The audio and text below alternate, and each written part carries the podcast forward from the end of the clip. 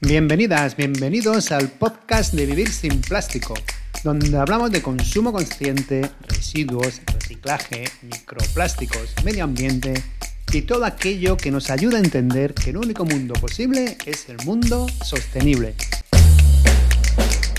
Hoy nuestra invitada es Alicia Mateos Cárdenas, una científica que lleva muchos años especializada en microplásticos y con la que vamos a hablar de microplásticos y nanoplásticos. Así que sin más, vamos a por Hola Alicia, bienvenidas al podcast de Vivir sin Plástico y muchas gracias por aceptar nuestra invitación. ¿Qué tal? ¿Cómo estás? Hola Fer, pues estoy muy contenta, la verdad. Muchas gracias por invitarme y, y bueno, a ver qué, de qué hablamos hoy. Pues de muchas cosas interesantes, esperemos. ¿Te importaría presentarte un poco a ti misma y decirnos dónde nace tu interés por el medio ambiente y sobre todo por los plásticos? Bueno, yo soy Alicia, eh, soy de Zamora, aunque actualmente vivo en el extranjero, llevo viviendo en el extranjero varios años. Y bueno, mi interés por el medio ambiente primero surgió más o menos cuando yo era adolescente y empezó todo lo del cambio climático, así, y empecé a leer libros del cambio climático y entonces decidí que quería ser ambientóloga. Y es lo que fui a hacer en la universidad. Y cuando acabé la carrera de ciencias ambientales, em, ese verano hice un voluntariado en Cabo Verde, que es un archipiélago más abajo de las Islas Canarias en el oeste de África. Hice un, un voluntario con tortugas marinas y me enamoró todo en general pero sobre todo ahí yo es la primera vez que yo recuerdo ver plásticos en, en, las playas. Sobre todo yo creo que quizá, yo ya lo hubiera visto antes en cualquier playa de España o, o, en ríos, pero yo creo que ahí lo que me llamó la atención fue una playa en la que no había nada, o sea, era solamente nuestro campamento y no se veía absolutamente civilización y aún así se llenó de, de, plásticos y esto fue realmente porque lo que ocurrió es que hubo una tormenta, trajo plásticos, no sé ni de dónde. Y yo recuerdo que ahí es de donde me sale la pasión por, por la contaminación de los plásticos.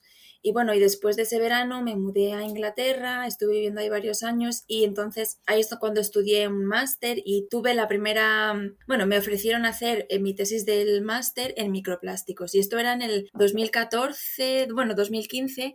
Realmente cuando a mí me ofrecieron lo de los microplásticos, eh, yo no, me, me, quedé como diciendo, uff, ¿qué son los microplásticos? Pero bueno, y dije, vale, sí. Eh, o sea, no era, no, era tan, no era tan conocido, pero es verdad que en Inglaterra eh, comenzó un poco antes con lo de los, las perlas de los esfoliantes y todo eso. Entonces, esa fue como mi primera vez que investigué o que me metí un poco en esto y desde entonces supe que quería dedicarme a, a hacer algo en, en esta problemática. Y bueno, en mi caso, pues eso me ha llevado a, al dedicarme a ser investigadora, que es algo que yo realmente nunca hubiera pensado. O sea, yo no me metí a estudiar nada de esto para ser investigadora, pero es cierto que me motiva un montón intentar buscar soluciones a esta problemática o intentar entenderla mejor. Y bueno, pues nada, después de eso, varios años eh, también viajé un poco y tal, y hace cuatro años me mudé a Irlanda porque tuve la oportunidad de comenzar un doctorado y bueno, eh, en mi doctorado investigué la contaminación de microplásticos, sobre todo en, en Río, pero mi doctorado fue en el laboratorio. Se llama toxicología. Es decir, yo estudié como los impactos de los microplásticos, luego probablemente podemos hablar más de esto. Y bueno, lo acabé el año pasado y ahora sigo aquí, pero en otro grupo de investigación. Y ahora lo que me dedico, entre otras cosas, es estoy investigando la presencia de microplásticos en el fondo marino, microplásticos y otros contaminantes. Joder, la verdad es que tienes, tienes historia con, con los plásticos, ¿eh? Qué bien, qué maravilla.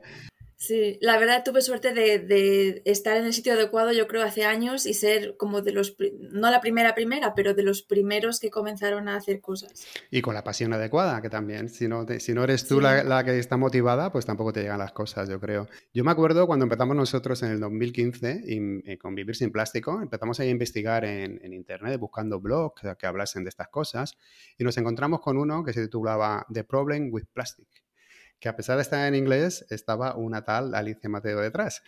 ¿Qué ha sido de ese blog? ¿Cómo surgió? ¿Qué objetivo tuviste con ese blog, digamos, la primera vez que empezaste a contar sobre plástico? Pues justamente comencé ese blog eh, una semana después de terminar el máster. Era verano, me acuerdo, y yo había leído tantas cosas en general y yo sentía como que me apetecía contarlo hacia un público general, pero también eh, lo hice bilingüe, o sea, en inglés, ¿vale? Pero también en español. Y bueno, eso fue un poco para intentar contar un poco lo que yo había aprendido, lo que es las investigaciones y tal. y porque yo creo que es que no podía no hacer nada. O sea, era verano, no, no tenía nada que hacer y tenía tantas cosas que quería contar que lo abrí. Y bueno, luego estuvo eh, más o menos dos o tres años abierto. El dominio y todo eso sigue abierto, pero ya no lo utilizo porque, bueno, cuando empecé el doctorado es que no tenía tiempo para todo. Y ahora lo que he hecho es simplemente crearme yo una página web y si algún día tengo tiempo me gustaría tener un blog de la página web, y, pero la verdad es que es mucho más trabajo de lo que parece. Cuéntanos cuál es la página web. Bueno, no, la página web es mi nombre, aliciamateoscárdenas.com. Y después de todos estos años que estás investigando y bueno, ¿cómo ha cambiado tu punto de vista con el plástico? ¿Cómo podemos afrontar, por ejemplo, este problema como individuos, como sociedad? ¿Has evolucionado la, visión que tienes? Sí, la verdad es que ha cambiado varias veces. Em, es cierto que cuando, en general, con problemas ambientales, cuando una persona empieza a entenderlos un poco mejor a nivel usuario, eh, no digo de investigación, em, es como deprimente porque entiendes un poco todo lo que está ocurriendo y como que o las soluciones no llegan o es todo muy lento, pero yo sinceramente, yo he visto cambios y vosotros también, si lleváis desde 2015 o incluso antes, yo ya he visto cambios, por ejemplo, eso, los exfoliantes antes, tenían, microplásticos, ahora tienen otras cosas.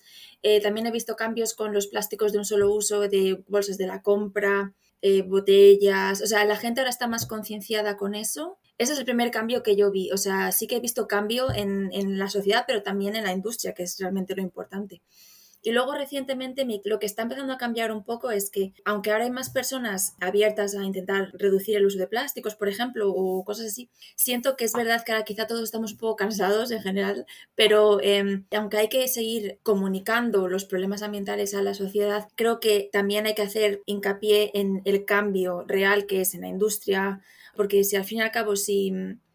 Bueno, yo creo que está relacionado, ¿no? Cuando muchas personas están concienciadas y quieren un cambio, tanto las marcas se lo dan porque quieren vender más, o los gobiernos porque quieren el voto, intentan cambiar cosas, por ejemplo, la ley de cambio climático y cosas de esas. Creo que está relacionado, pero creo que también es importante mandar el mensaje a la gente que es normal que estemos todos cansados, que vamos al súper y hay 8.000 opciones, eh, no sabes cuál es la mejor pero intentar hacer cambios poco a poco porque luego entonces la gente que te lo vende o los que hacen las leyes siguen, por así decir, la, bueno, son modas en general, pero mm, eso, que, a, veces tú piensas que eres tú la única persona que no compra una botella de plástico de agua, pero realmente no, somos muchas personas y, y sí que se está cambiando, es lento, pero con el tiempo sí que se nota un poco. Aún así, bueno, perdón, eh, eso, yo, yo siempre intento ser positiva. Es cierto que la producción de plástico sigue aumentando, o sea, mm, tampoco, quiero decir, la producción de plástico sigue aumentando, es una industria con mucho dinero que no van a querer parar.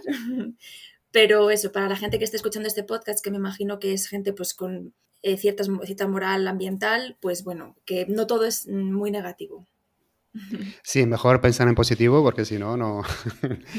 si no, no hacemos nada en una palabra. Si pensamos que todo está perdido, nos quedamos todos eh, esperando que llegue el fin del mundo y eso no, no, tiene sentido. Bueno, vamos a hablar un poco de microplásticos, que es tu especialidad. Sí. Primero, por si hay algún oyente o una persona despistada, ¿qué son los microplásticos y los nanoplásticos? Que a lo mejor estos últimos no, no se oyen tanto. Bueno, pues los microplásticos, que es lo que más se ha escuchado, em, básicamente em, lo que ocurre con los plásticos cuando llegan al medio ambiente, que no solamente es los océanos, puede ser el monte, un río, cualquier parte. Eh, lo que ocurre con esos plásticos es que con el tiempo, la acción solar, etcétera, se van fragmentando. Esto es un tipo, ¿vale? Eh, o sea, como una forma en la que se forman microplásticos. Se van fragmentando cada vez más pequeños y, claro, esos fragmentos, cuando son menores de 5 milímetros, son microplásticos. Realmente la mayor parte de los microplásticos que se encuentran en el medio ambiente, por ejemplo, en las muestras de agua y sedimento que estoy mirando yo, son microfibras, es decir, vienen de nuestra ropa. Eh, porque nuestra ropa, si miramos las etiquetas, está hecha, bueno, de algodón quizá o lino, pero bueno, eh, si miramos es poliéster, poliéster es plástico, y cuando la lavamos, bueno, incluso cuando las vamos usando, vamos caminando por la calle, pero cuando lavamos la ropa o la gente que también usa secadoras, eh, se forman, las microfibras se van rompiendo y van llegando, pues terminan llegando siempre al río, al, agua. Eso es como se forman los microplásticos. Una cosa interesante, o sea, eso es como lo que se sabía hasta ahora y algo interesante, yo en mi doctorado lo que nosotros eh, descubrimos también es que otra forma de que se formen micro y nanoplásticos es que cuando ciertos animales que son crustáceos, en, en nuestro caso, los ingieren o ingieren trozos de plástico, etcétera, cuando los van, por así decir, digiriendo, los fragmentan también y entonces van formando en algunos casos nanoplásticos. Los, nanoplásticos son muy pequeños, o sea, no se pueden ver con con a vista. Y de hecho algunos microplásticos son muchísimo más pequeños de lo que nos pensamos. Eh, antes yo estaba mirando más y para tamaños, por ejemplo, si pensamos en, en, arena de la playa, bueno, obviamente dependiendo de la playa, etcétera, será más grande o más pequeña. Un microplástico suele ser más o menos de ese tamaño. Si es microfibra igual será un poco larga, pero bueno, son muy pequeños. Y de hecho algunos con los que yo encuentro en mis muestras es que necesito un microscopio para poder verlos. Entonces hay animales muy pequeños, tipo eh, gambas, pero muy pequeñitas que se los pueden ingerir. Y como digo, pues eso, mientras los van ingiriendo con comida, etcétera, los digieren y los fragmentan en nanoplásticos. El problema es que cuanto más pequeños se hacen, potencialmente más capacidad pueden tener de atravesar tejidos, acumularse en células y, bueno, eso también es un problema. Te iba a preguntar una pregunta, decir, ¿dónde podemos encontrar microplásticos? Pero yo creo que la voy a hacer al revés. ¿Hay algún sitio en el planeta donde libre de microplásticos? Pues eh, no.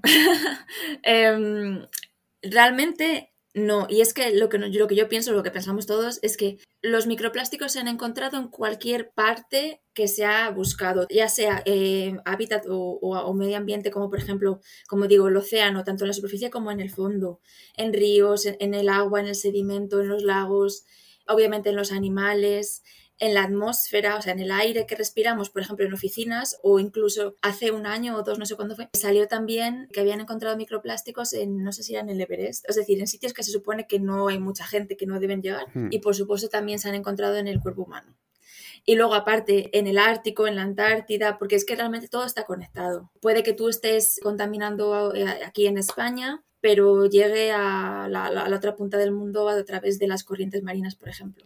Sí, a mí eso me, sorprende mucho. Es que es algo como que me resulta también un poco como de película de terror, que dicen que, pueden viajar semanas los microplásticos en el aire y que pueden atravesar continentes. Sí. Y luego ya, lo que más me llamó la atención es que incluso los que están ya en el agua, con el oleaje, Mm. Pues a lo mejor suben un poco hacia arriba en, forma de burbujas y el viento los vuelve a, llevar otra vez a la atmósfera. Dices, madre mía, esto es, increíble. Sí, porque eh, en cierto modo los microplásticos son, son partículas y se comportan como muchas otras partículas naturales. Mm, y seguramente todos podemos visualizar cuando a veces vemos el tiempo y viene, no sé cómo lo llaman, ¿eh? pero como tormenta del Sáhara, pero que trae eh, arena. Bueno, pues igual son partículas así de pequeñas, o sea, igual que vuelan, o por así decir, se transportan en la atmósfera, yo creo que ese es también el sistema en el que se transportan los microplásticos.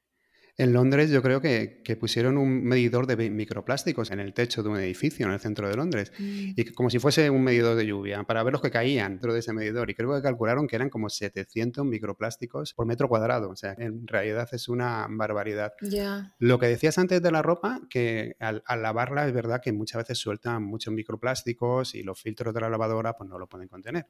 ¿Sabes si se está investigando alguna solución para esto? Mm, sí, se está investigando todo tipo de soluciones. Yo creo que, mm, o por lo que yo he visto, por un lado están intentando investigar diferentes materiales, esto en general, no solamente por los plásticos, pero en el caso de la contaminación, eso, de la ropa, lo que yo he, escuchado, sobre todo eso de Inglaterra, es que lo que se está intentando hacer es investigar algún tipo de filtro que lo capture en el origen, porque la ropa en general también lo pasa igual con algodón, etcétera, con los lavados se va degradando y por eso cuando tú compras una cosa, sobre todo si no es de muy buena calidad, después de muchos lavados se nota que esa ropa ya no... Eso es porque ha perdido densidad, ha perdido fibras. Entonces yo sé que se están investigando eso, por ejemplo, soluciones para filtros más potentes en las lavadoras, intentar encontrar algún, alguna forma en la que los materiales sean más potentes, que no se degraden tanto. Sí es cierto que los investigadores o las investigadoras que han investigado cuántas microfibras eh, se originan por lavado, lo que es verdad que dicen es que lo mejor es intentar no lavar tanto, o sea, tan continuo. A lo mejor no necesitas lavar un pantalón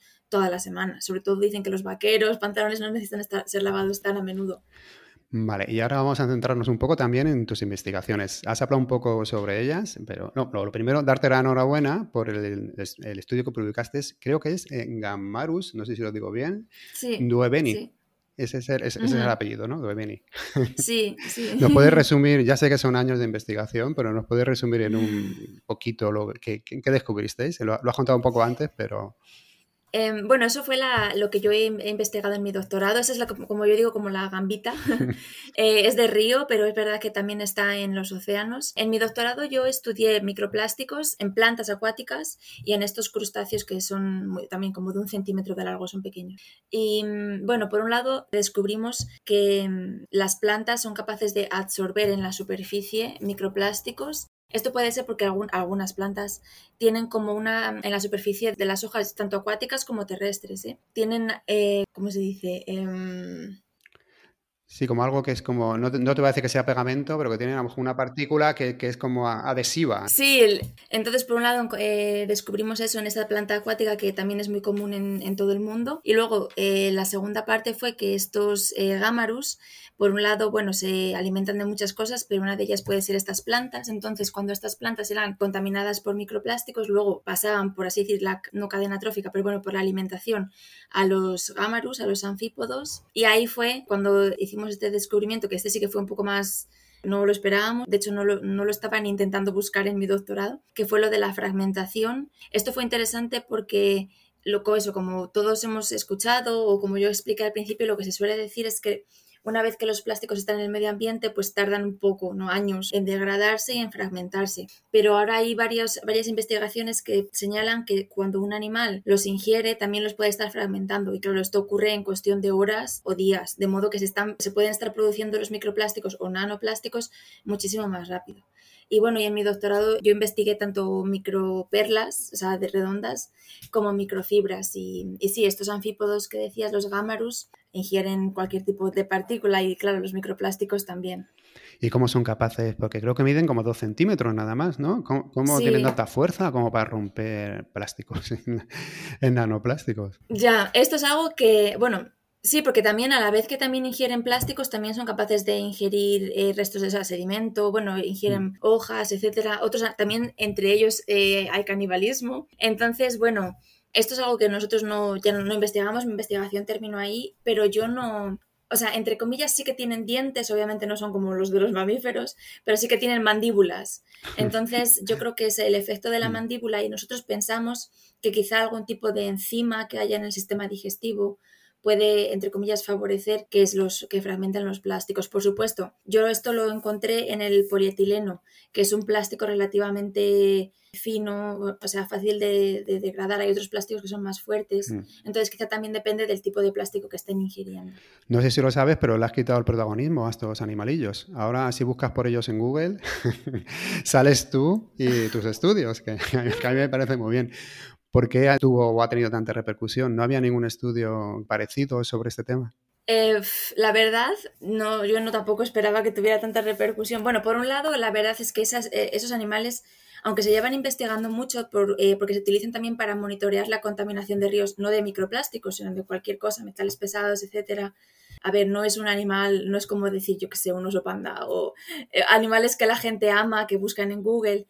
es algo como más, eso, de río, científico. Yo creo que eso por un lado. Pero bueno, por otro, no sé, el año pasado cuando se publicó este estudio tuvo mucha atención mediática en Irlanda y luego se pasó a Reino Unido y de ahí pasó luego, por ejemplo, El País publicó un artículo entonces, pues bueno, por un lado yo creo que la gente está cada vez más concienciada con los plásticos, les interesa em, saber, no lo típico de se han encontrado plásticos en, yo sé, en la Antártida, que eso como que ya tristemente se espera, pero cosas así diferentes que pensar, los animales también pueden, o los crustáceos también pueden fragmentarlos o otros tipos de estudios que son un poco menos esperados, las em, revistas online o bueno, en papel les interesa siempre ese tipo de cosas así eh, novedosas. Y sobre el otro estudio que estabas llevando en un principio sobre las plantas, yo he escuchado que hay algún estudio de una universidad italiana que me parece que han encontrado microplásticos en algunas frutas y vegetales. No sé hasta qué punto esto es cierto. O sea, decían que eran manzanas, si eran zanahorias, eran las que tenían más. Y después también alguna, algún estudio en China también han dicho que son capaces las plantas de absorberlos por las raíces y que lleguen a las hojas. Eh, yo con tanto estudio, la verdad, me pierdo. ¿Qué se sabe en realidad de, la absorción de, las plantas de los microplásticos? Pues eh, se sabe relativamente poco. De hecho, nosotros publicamos una revisión bibliográfica que era la introducción de mi tesis había muy pocos estudios, pero es verdad que el año pasado cada vez fueron habiendo cada vez más. Sí, ha habido, justamente el año pasado se publicaron dos estudios que eran muy potentes, porque se publicaron en revistas como muy importantes, que decían lo que tú comentas, que demostraban que las plantas, todo esto es en el nivel, nivel laboratorio, ¿vale? Pero estas plantas que son capaces de eso, de, de absorber, bueno, por la raíz microplásticos en el suelo o en el agua, y eh, los pasan a las hojas a través del sistema vascular.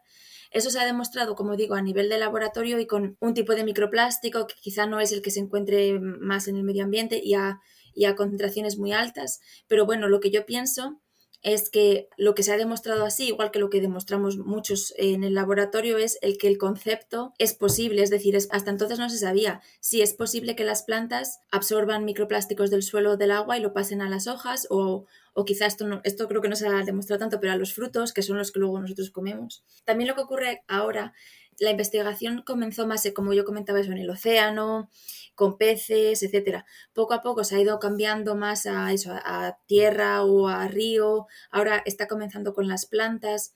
Entonces, los estudios que están eh, siendo publicados ahora siempre se empieza desde una base. La base suele ser el, laboratorio o parecido. Entonces, ahora se está demostrando que sí es posible que las plantas puedan absorber los plásticos.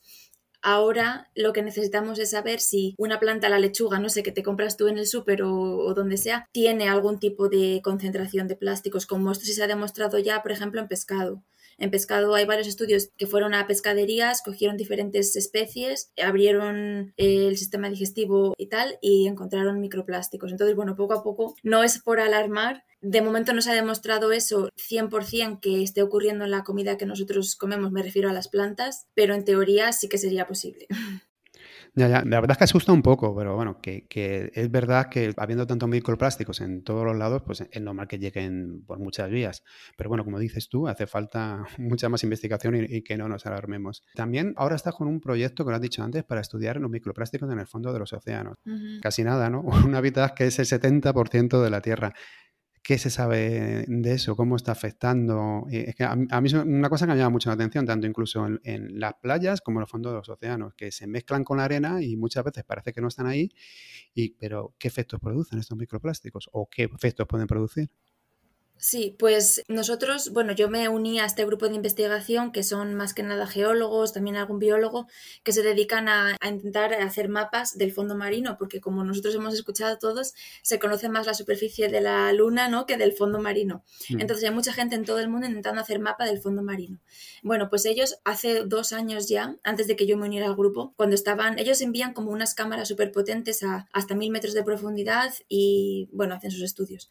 Ellos ya encontraron bolsas de plástico, redes, en todas las localizaciones que investigan. Entonces, luego yo me uní y es lo que estoy intentando investigar ahora, la concentración de microplásticos en el agua y en el sedimento. Y justamente el año pasado o hace dos ha habido más estudios que han demostrado que probablemente el fondo marino sea, por así decir, una de las zonas más contaminadas del planeta, porque una vez que los plásticos en general llegan al mar, con el tiempo o se fragmentan o se van hundiendo y claro, una vez que llegan al fondo marino, por un lado, ya de ahí no se pueden ir a ningún, a ningún sitio más, bueno, con corrientes pueden moverse pero por otro, hay, eso sí que ya es, es imposible de limpiar, porque podemos limpiar la playa, incluso hay gente que intenta limpiar la superficie del océano, pero el fondo o sea, no se puede limpiar. Entonces em, está bastante lleno de plásticos y bueno, los efectos pues pueden ser de todo tipo. Si son redes de pesca en general, si hay algún tipo de especie que, que sobreviva en esas temperaturas o en esas condiciones, pues pueden quedar atrapados. Luego ya en cuestión de los microplásticos, pues ya sería lo mismo que en cualquier otra parte de, en cualquier otro hábitat. Si los ingieren, eh, dependiendo de, no sé, si llevan aditivos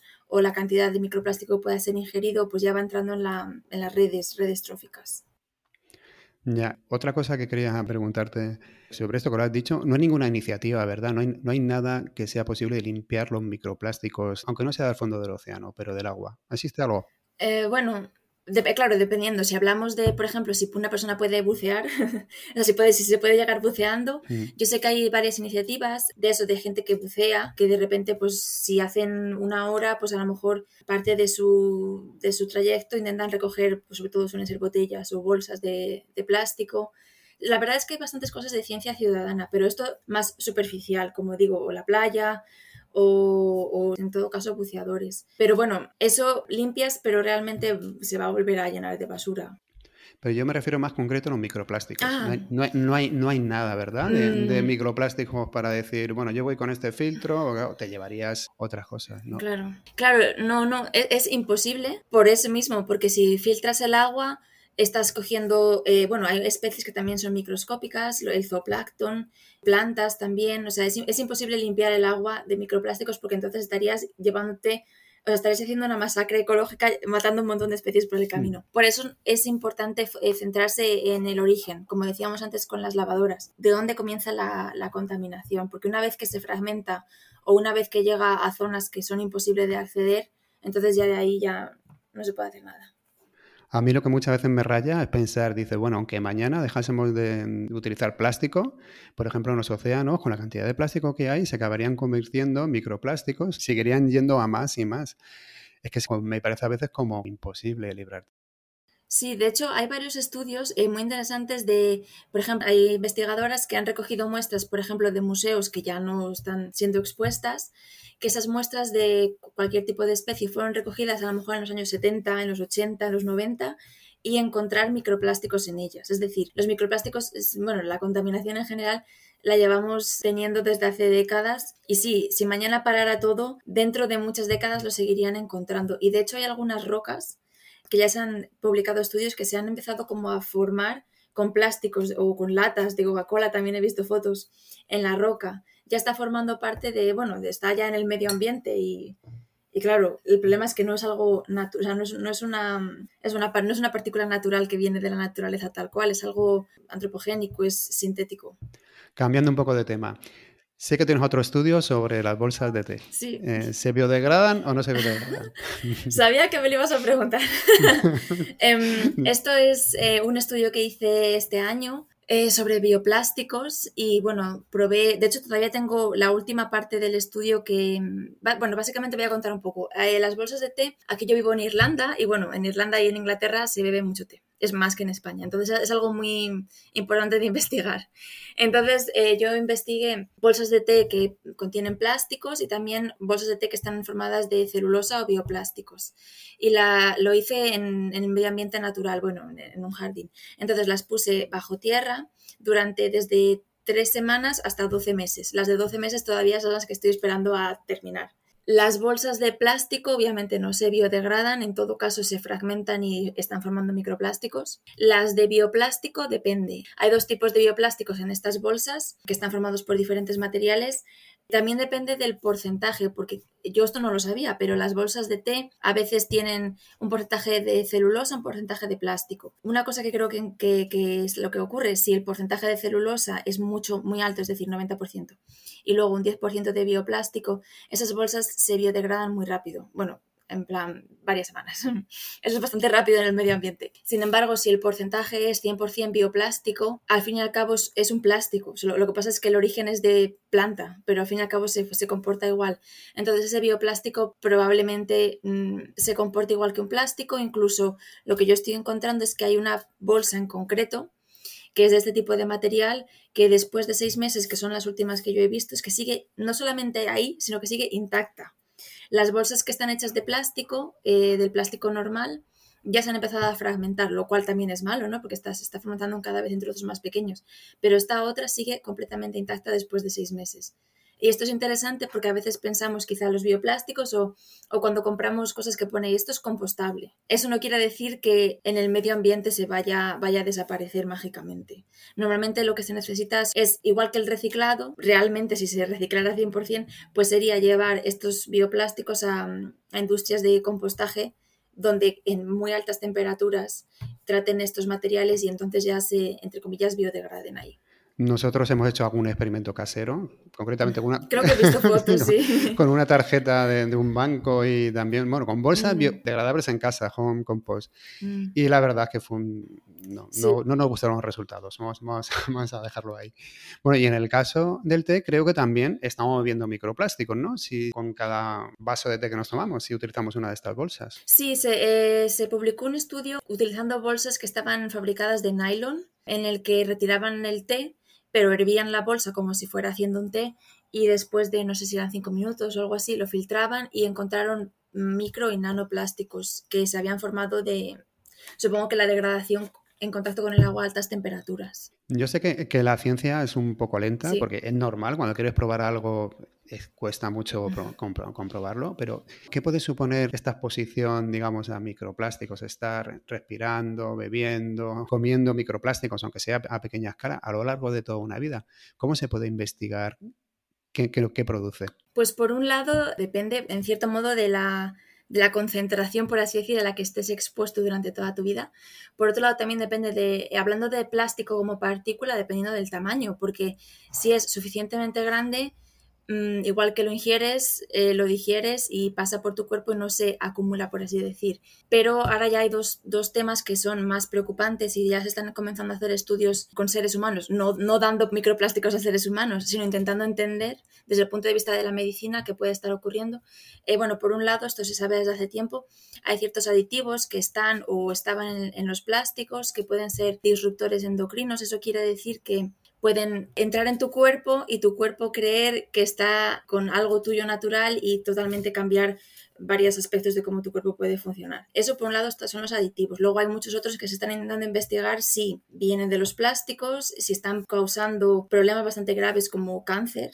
Pero esto yo no, o sea, solo lo comento, esto no está completamente comprobado, pero sí es cierto que eh, llevamos expuestos a plásticos y con eso me refiero también a los aditivos durante décadas y puede que quizá haya no sé, bueno, hay, varias gente que está intentando investigar eso. Y luego, por otro lado, son los nanoplásticos, que una vez que, claro, son tan pequeños, incluso más pequeños de lo que es una célula, pues entonces ya ahí sí que se pueden acumular en tu cuerpo. Y de nuevo, claro, cuando se acumula algo que puede no ser 100% eh, beneficioso para tu cuerpo, entonces mm, tu cuerpo puede responder de cierto modo en el cual pues te puede crear problemas bastante serios. Eso ya, digo, igual que la investigación ha ido poco a poco y que yo esté viendo, pues desde los últimos tres años ha comenzado en seres humanos. Esto quiere decir que, no sé, quizá en una década podamos empezar a tener ciertas conclusiones. No, pero sí que ya, sí que ya se ha comprobado, por así decir, que estamos expuestos a los plásticos, a sus aditivos y sí que ingerimos microplásticos también. Y yo creo que, como dices tú, contra más pequeños, yo creo que también he escuchado peor. O sea, los nanoplásticos al final, eh, que, que se entren en tu cuerpo, pues es lo peor porque incluso pueden entrar en las células, dicen. O, o en el caso, lo comentaba antes del aire, de, esto fue un documental en la BBC, que pusieron como medidores de microplásticos dentro de, habitaciones de, casas en una ciudad inglesa, en, Bristol. Y ambas encontraron partículas lo suficientemente pequeñas como para que se depositen en los alveolos, que, y eso es lo que decían que era lo peligroso. Sí, porque porque bueno, tanto en, Bristol o en Inglaterra, eh, aquí las casas están llenas de moqueta. Las moquetas normalmente no están hechas de, están hechas de materiales sintéticos. Y también es verdad que hay otros estudios de personas que se dedican a, la fabricación de ropa en países como tipo Bangladesh, claro, esas personas están en contacto con tejidos todo el rato y también a veces en condiciones que quizá no son óptimas, es decir, no hay mucha ventilación. Y sí que a veces estas personas tienen enfermedades crónicas respiratorias lo cual puede ser porque están, en contacto con tejidos y esos tejidos puede que estén pues básicamente formando microplásticos todo el rato en el aire que estas personas luego están respirando.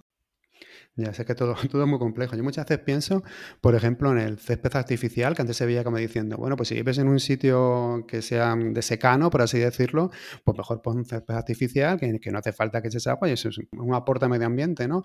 Y luego piensas, pues al revés, ¿no? O estás inundando de, microplásticos el, el, ambiente. O sea, hay cosas que muchas veces no sabe uno cómo que, pensar. ¿Cómo ves el futuro? ¿Cómo crees que podríamos cambiar esta situación? Em, eso, yo ya digo, yo intento siempre ser positiva, también depende del día.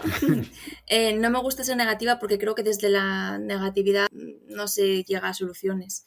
Sí es verdad que cada vez desde hace años eh, más gente se ha unido a este tipo de investigaciones y no solamente gente como yo, ambientólogos, biólogos, sino, yo que sé, gente que es ingeniera, es decir, que tiene otra, otra, otra vista, e incluso también gente de las ciencias sociales.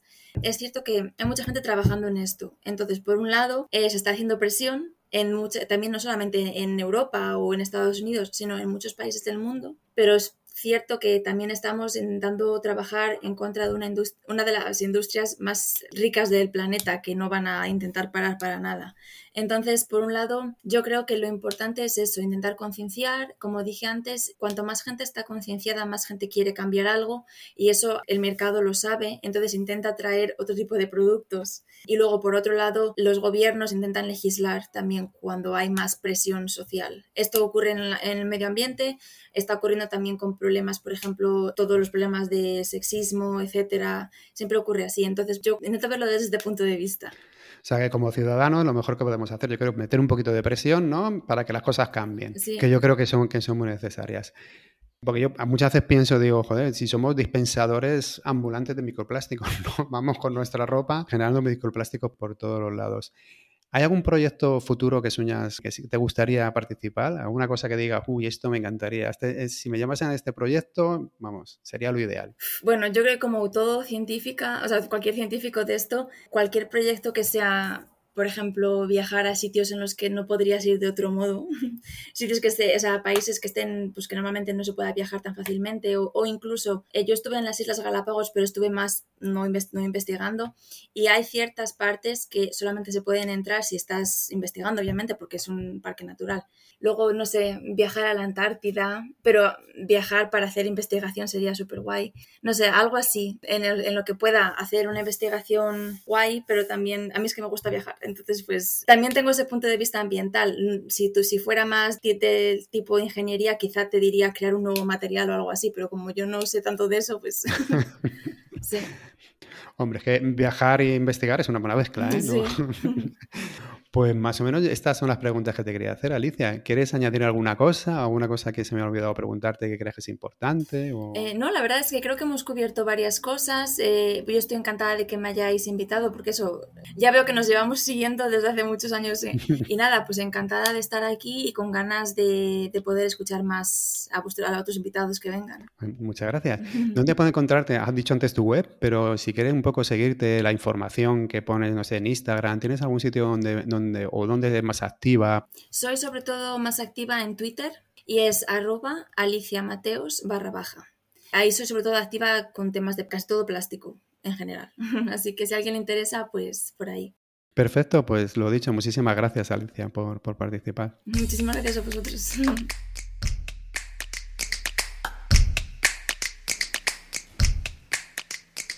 La verdad es que ha sido todo un placer hablar con Alicia es de esas personas con las que te quedarías hablando horas.